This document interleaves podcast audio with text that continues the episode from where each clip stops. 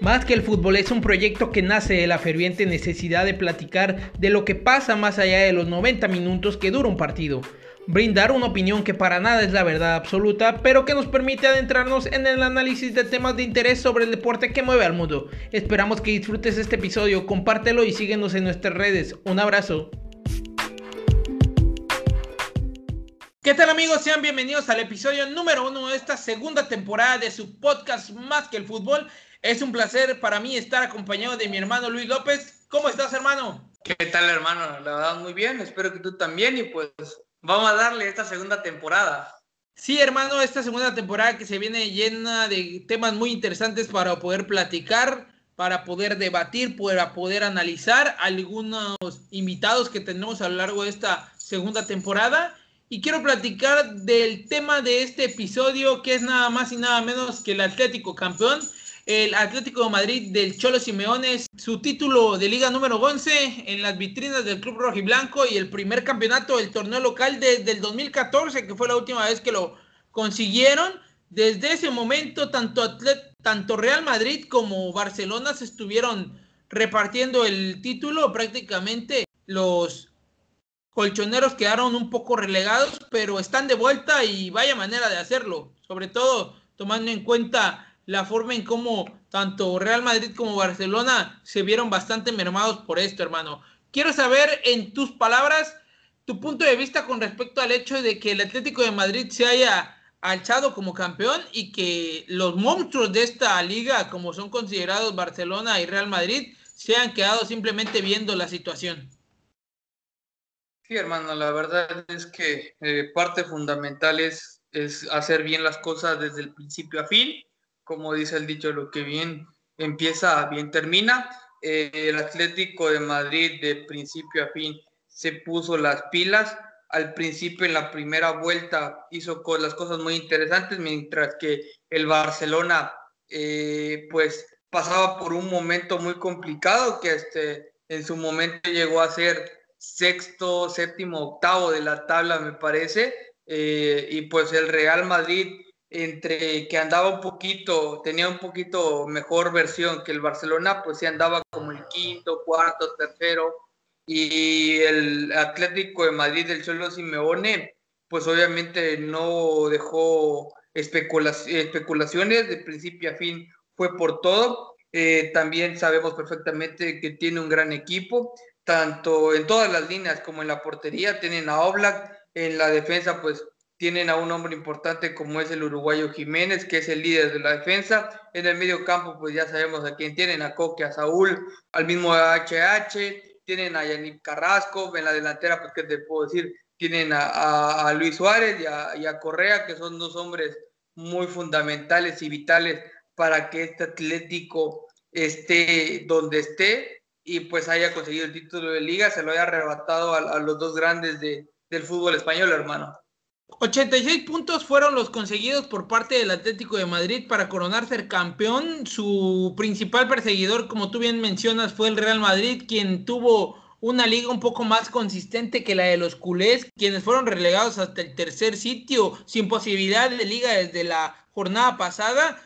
Y mucho se menciona del momento en el que el Atlético de Madrid realmente ganó la liga a estos dos grandes monstruos. Creo que aparte de los partidos de duelos directos que mucho se comenta, de que si los clásicos de Madrid o que si los Barcelona Real Madrid o los Atléticos de Madrid Barcelona, creo que la clave está en los primeros 19 juegos de la, de la temporada, lo que es la primera vuelta, donde los del Cholo Simeone consiguieron una cantidad importante de puntos, 50 puntos de 57 posibles, prácticamente es una monstruosidad en cuanto a rendimiento pero también en números se puede reflejar el bajón que hubo para los rojiblancos fueron víctimas de la inconsistencia que en algún momento han mostrado con el mismo Cholo Simeone durante partidos importantes y fundamentales como lo fueron la Champions League en las finales en las que estuvieron ante el Real Madrid en ambas. La segunda vuelta del equipo rojiblanco fue tan solo de 36 puntos.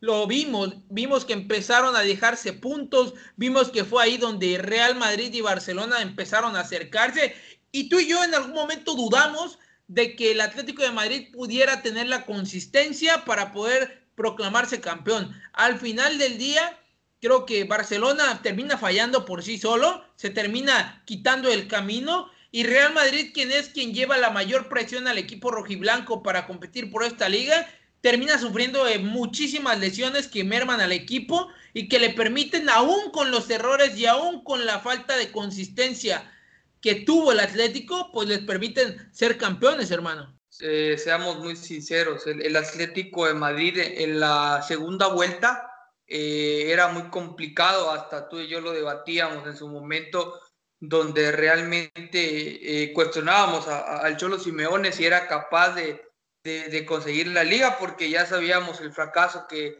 que, vivió en la UEFA Champions League, de qué manera los eliminaron. El Chelsea, uno de los finalistas, eh, lo eliminó, lo aplastó, obviamente lo maniató al equipo de Cholo Simeone, que hasta en su momento lo llegamos a criticar.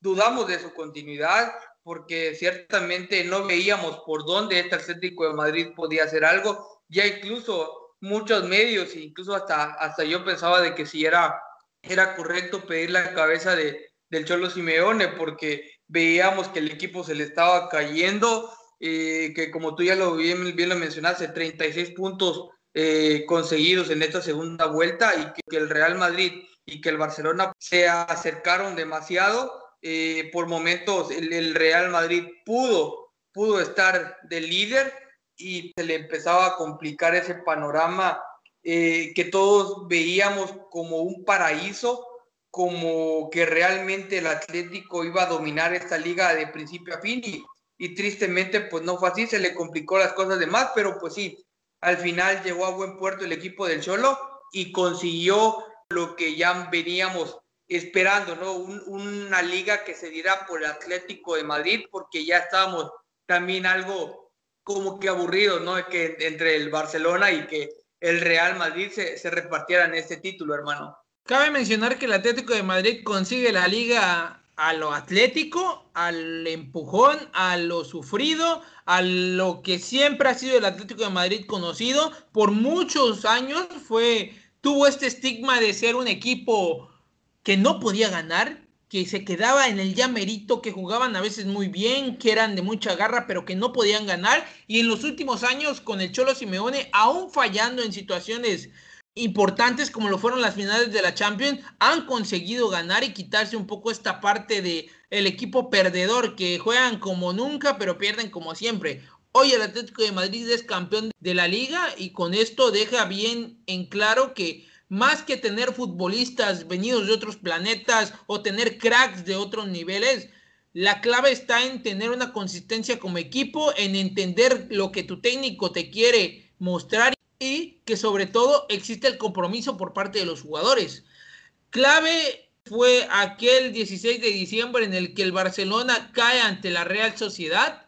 En ese momento el Barça era líder y cayó ante la Real Sociedad. Con esto el Atlético de Madrid se convertía en líder de la liga y se mantuvo ahí por 25 jornadas hasta el final del torneo. Eso te define la inconsistencia también, si el Atlético la tuvo, ni qué hablar del Barcelona y del Real Madrid en este caso, que también perdieron la continuidad por momentos.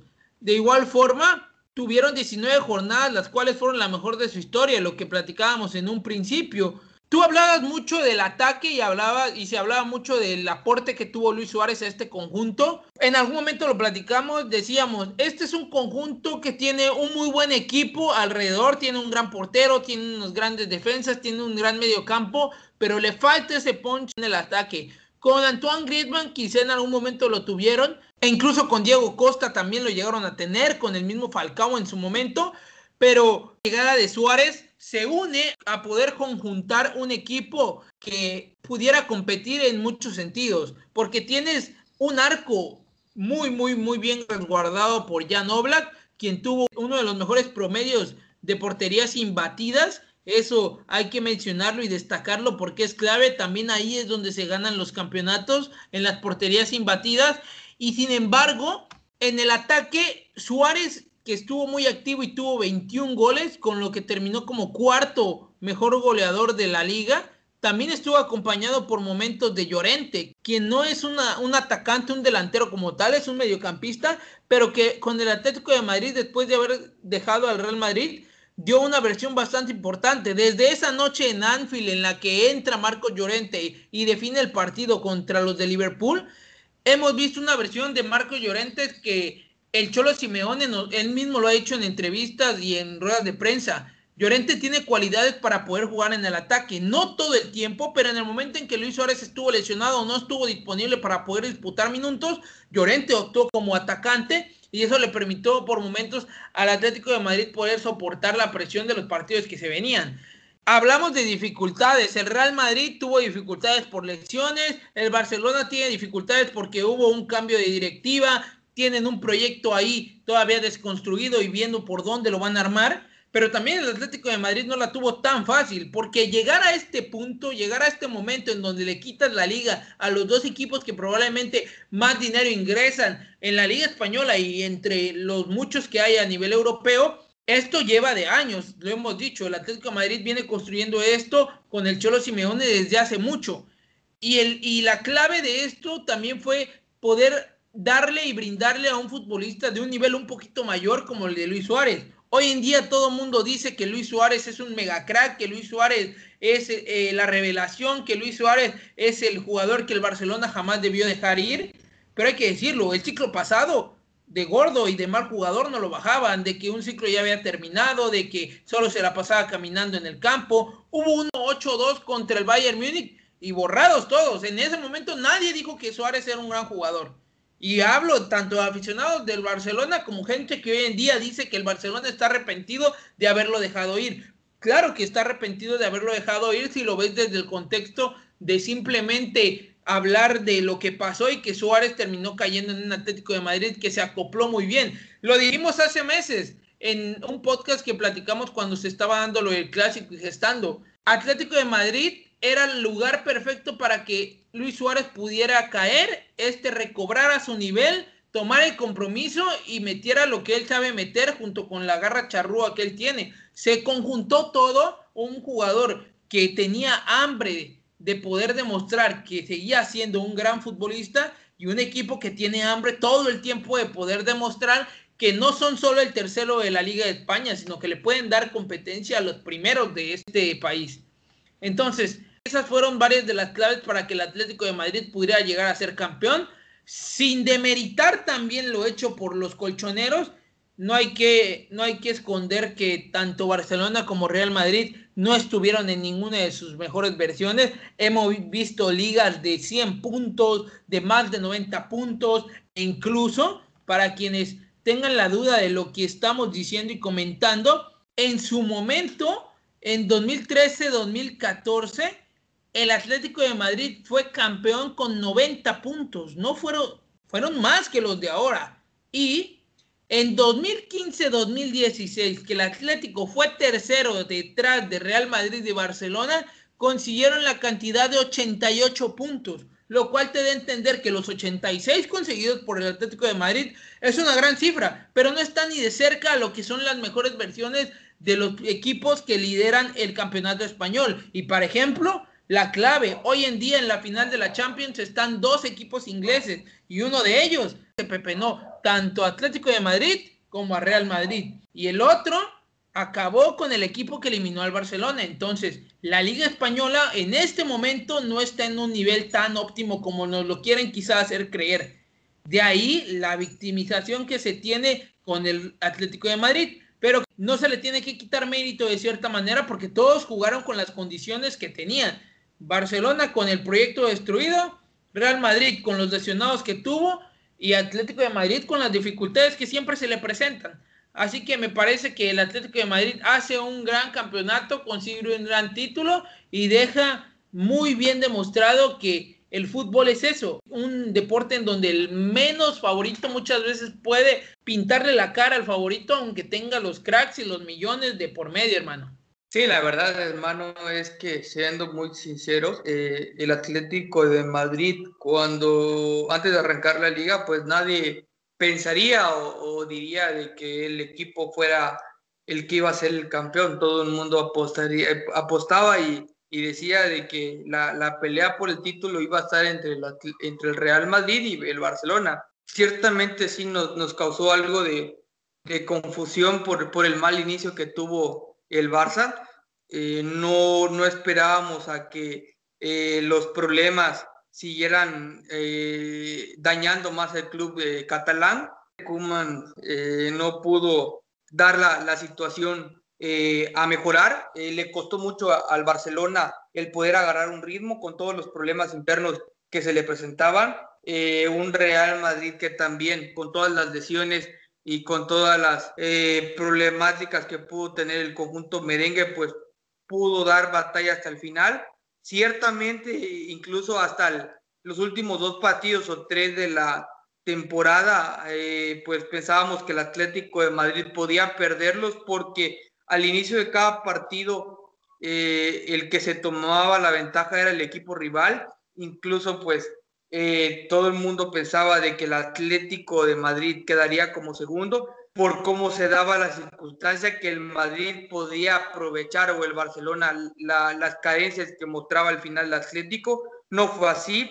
Eh, tuvo suerte el Atlético de Madrid en ese aspecto y pues como dice el dicho equipo con suerte pues no puede no no puede campeonar, ¿no? Ciertamente el Atlético de Madrid estaba destinado a ganar esta liga, sea como sea. El Cholo Simeone hizo un gran trabajo, recompuso el camino, porque pues sí, la, la situación no, veía, no venía nada, nada bien desde la eliminación en Champions League y pues ahora hay que disfrutar este, torneo, replantear la situación con el Cholo porque seamos muy sinceros, todo el mundo cuestionaba al Cholo Simeone por cómo se estaba dando la situación a mitad de temporada, por el dineral que se había gastado en contrataciones qué es lo que había llevado solo Simeone, que no, que no rendía, incluso hasta el mismo Héctor Herrera era muy cuestionado.